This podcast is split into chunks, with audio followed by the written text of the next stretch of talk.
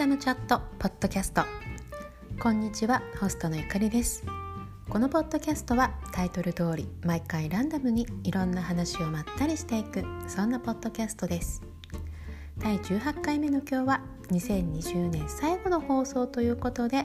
ランダムチャットをさせていただきます最後まで聞いていただけると嬉しいです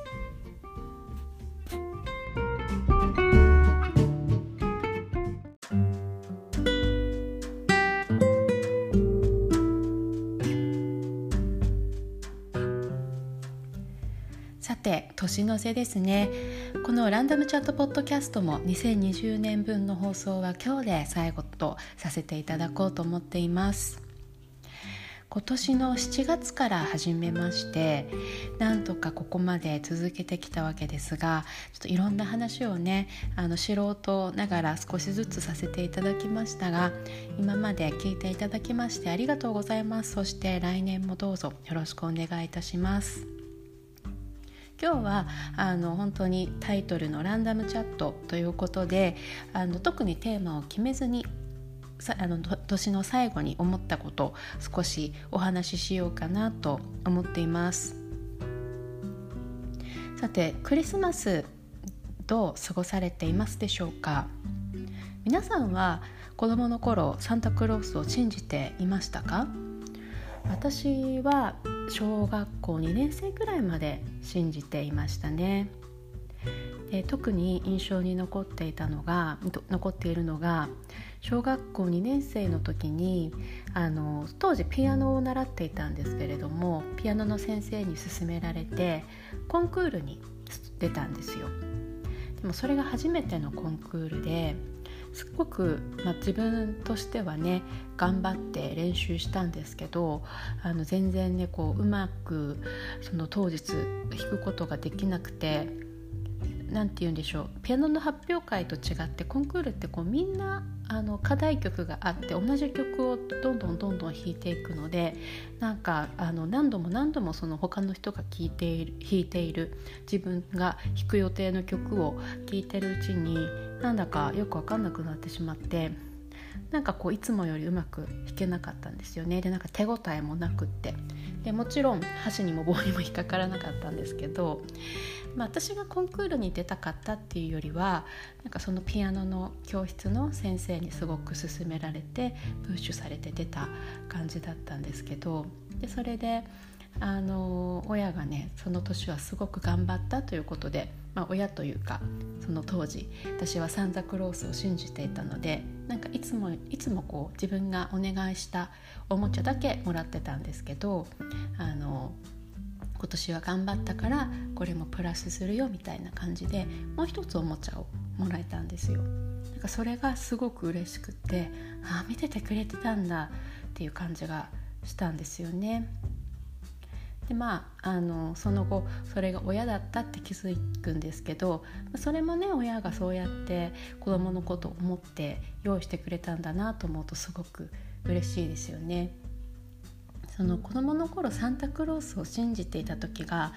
一番楽しいクリスマスだったなと思思いますその後ねどんどん大人になって、まあ、クリスマスパーティーをしたりとかなんかこう恋人と過ごすクリスマスとかまあいろいろありますけどやっぱりねあの子供の頃のワクワクしてた気持ちには勝てないなってずっと思ってたんですよ。で親になりまして今度は自分が子供にねプレゼントをする立場になって、まあ、最初は本当に赤ちゃんの時はまだ分かっていなかったですけれども少しずつ子供も成長してそういうことが分かるようになって今本当にねサンタクロースが来ることを楽しみにしてるんですよね。なので子供のおかげでまたその子供にプレゼントをするということで あのまたちょっとワクワクを分けてもらっているような気がしてます。日本だと起きた時にこう枕元にねプレゼントを置いておくということが多いと思うんですけどアメリカはクリスマスツリーの下にプレゼントを置きます。本当はこうあのその前にこう家族とかから送られてきたプレゼントもクリスマスツリーの下に置いておくんですけれどもちょっとまだ下の子があのダメって言っても触ってしまったりするので今年はまだ置いていないです。24日の夜に、まあ、いろんなプレゼントを設置しようかなと思ってます。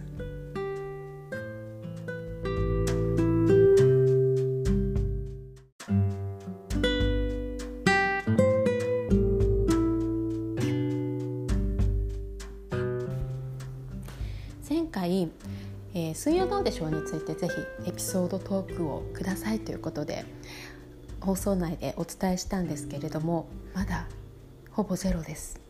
ぜひ皆さんのお力添えよろしくお願いします。あのこのポッドキャストで投稿の前にあのいくつかねこのエピソードが好きですみたいな話をもらっていたのでちょっとねあのお名前は伏せさせていただいてそれもご紹介しようかななんて思ってはいます。でもぜひまだあの来年1月のどこかでやりたいなと思っているのでまだまだ時間ありますのでお待ちしています。で12月31日「紅白歌合戦」の司会も大泉洋さん決まってるわけですがいや本当にねあのー、私は札幌に住んでいたので普通に何て言うんでしょうローカルタレントとして出てた時から見ていたので本当すごいですよね。あの「水曜どうでしょうの」あれはヨーロッパかな？北欧に行った時のエピソードの中でなんかあのスマスマにいつか出れたらいいよねみたいな話をしてた場面があってでも全然ねスマスマにも出ましたし、まあ、いろんなバラエティーはもちろん、えー、もう毎年ね映画何本出てるんだろうっていうぐらい映画に出ていらっしゃいますよね。であの彼の映画すごい見たいのがたくさんあってでもなかなかアメリカで日本の映画を見るってハードルが高いというか見れないんですよね。なんかもももっと頑張ってこうあのネットフリックスとかにね日本映画入れてほしいんですけどね。なんかこう日本で見られるコンテンツとアメリカで見られるコンテンツが違うのでもうちょっとね何て言うんでしょう。アニメとかそういうのは結構あるんですけどアメリカのネットフリックスでも。なかなかあのその普通に公開されてる映画が入ってくることってないんですよね。なので大体大体といってもそんなに日本に帰国してないんですけど日本の帰国便の飛行機の中で映画を見るということがほとんどです。で今彼の映画で大泉さんの映画で「新解釈三国志」っていうのをやっているじゃないですか。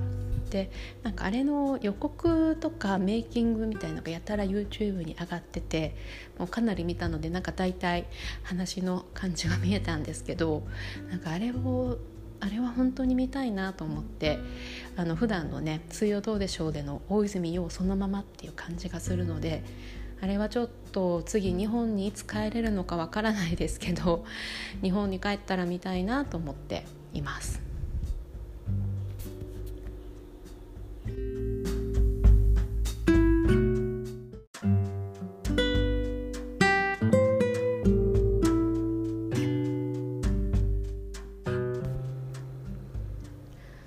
2020年3月からずっともう家から働いているんですけれども日本の皆さんはもう多分ほとんどあの普通通り通勤されている方が多いですよね。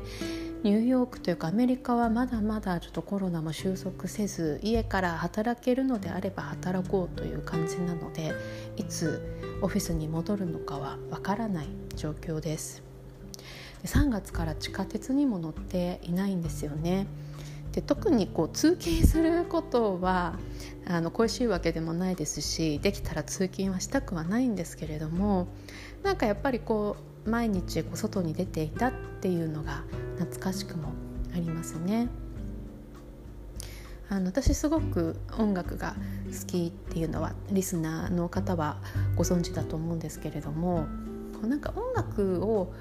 こう風景とか雰囲気に合わせてこう選んだりするのが好きででもなんか今年はほぼ家にいたのでなんかそういう楽しみがねあんまりなかったんですよね。こう肌で感じる夏の空気だとこう夏のこういう曲が聴きたいとかあとはあの車窓から見える景色とこう相まって音楽がすごくよく聞こえたりとかすることもあるので私が通勤してた電車はあの地下鉄なんですけどこの地上を通る路線でで私はクイーンズというところに住んでいます。ニューヨークは、まあ、マンハッタンクイーンズブルックリンブロンクスあとスタテンアイランドというところから成り立っているんですけれども、えー、位置的にはマンハッタンが、えー、あってその東の北側にクイーンズがあってマンハッタンの東の、えー、南側にブルックリンがあるようなイメージです。私はクイーンズなんですけれども割とブルックリンとの境目に住んでいてで通勤をしてた場所はマンハッタンのダウンタウンだったので、えー、ブルックリンを抜けてマンハッタンに行っていました。でそのね車窓から見える風景が、まあ、ブルックリンのとこあんまり何て言うんでしょうね。一人では歩きたくないなっていうような場所を通る路線だったのですごいんですよ。グラフグラフィティとか。ちょっとこう殺伐としたねブルックリンの感じが。でも私本当にあのヒップホップとかばっかり聴いてるのでその流れてる音楽とあの見える景色がもうまるで PV みたいな感じであのすごく合うんですよね。でなんかそういうのもなんかあ私ニューヨークに住んでるんだよなってあの再認識するところでもありましたしとあの橋をねあのマンハッタンとブルックリンクイーンズの間には川が流れていて必ず橋を通るか下あのトンネルみたいになってて通っていくんですけど私が乗ってた路線は橋を通っていくのでこう毎日こう迫り来るねマンハッタンが見えるわけですよ。でなんかその景色を見るとあなんか今日も一日頑張ろうみたいな気持ちになったりしていて逆に帰る時はこうちょっと遠くなるマンハッタンも見ながらあ今日も一日頑張ったなみたいな気持ちになったりしていてやっぱりこう通勤をするということで気持ちのねメリハリがあったりはしましたよね。家で働いてると楽なんですけど本当にあのずっと家にいて終わってもまたすぐ家事をしてみたいな感じで全然メリハリがないので多分こういう方多いと思うんですけどちょっとしたことでこうイラッとしたりとかなかなかねストレスを発散するっていうのが今年は難しかったなと思います。皆さんはどうやって今年ストレスを発散されましたか？私はなんかもう無駄にね YouTube とかばっかり見てあとポッドキャスト聞いたりとか仕事しながらあのー、なんかこう単純作業みたいなのしてる時にはポッドキャスト聞きながら仕事したりとか、まあ、そういう自由はね本当にね良かったなと思うんですけれどもこう体をね本当に動かしていなくってあの筋肉量が多分相当やばいことになってると思います。で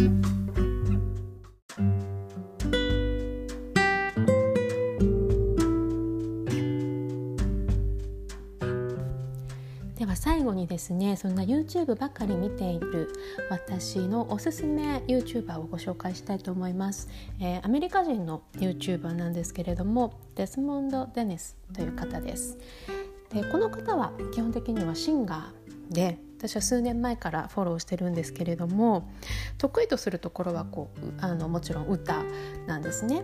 でもあの彼はレコードディールないんですよ別に普通にすごく歌うまいんですけどアメリカはそのレベルで普通に歌がうまい人ってものすごい数いてあの ちょっと歌がうまいだけではなかなかねあのプロにはなれないという厳しい現実があります。で彼のすごいところはあの自己プロデュース能力がすごく高くてその音楽にしても全部自分であのクリエイトしてるしあの映像も全て自分でやってるんですよ。であの自分をこう何人もクローン化させて振りとかも全部変えてちゃんと一つのグループみたいな感じでやっている PV だったりとかそれのクオリティがねすごい高いんですよね。あの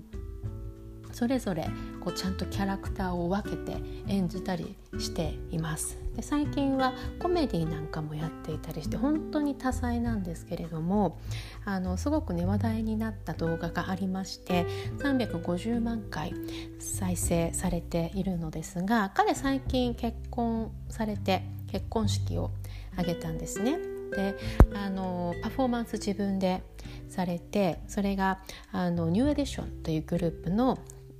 Can You Stand the Rain っていう曲なんですけどこれ The Best Man っていうあのちょっともうだいぶ古いあれいつの映画でしょうね。2000年ぐらいですかね。のあのブラックムービーがあるんですけど、まあ、そのそれでねちょっと出てくるシーンというか、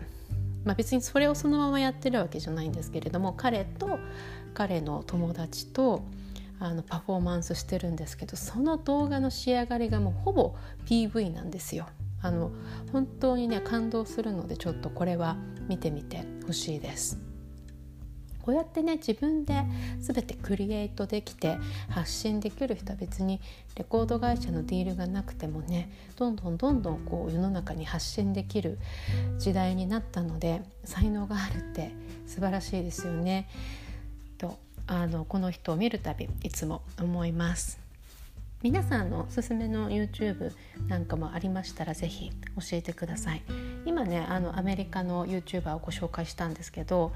なんかアメリカに住んでいると逆に結構日本のものを見たりとかしていて日本の YouTube も結構見ているので是非おすすめありましたら教えてください。それではえー、2020年もう終わりますが2021年が皆様にとって良い年になりますように。それでは最後まで聞いていただきましてありがとうございました。また来年お会いしましょう。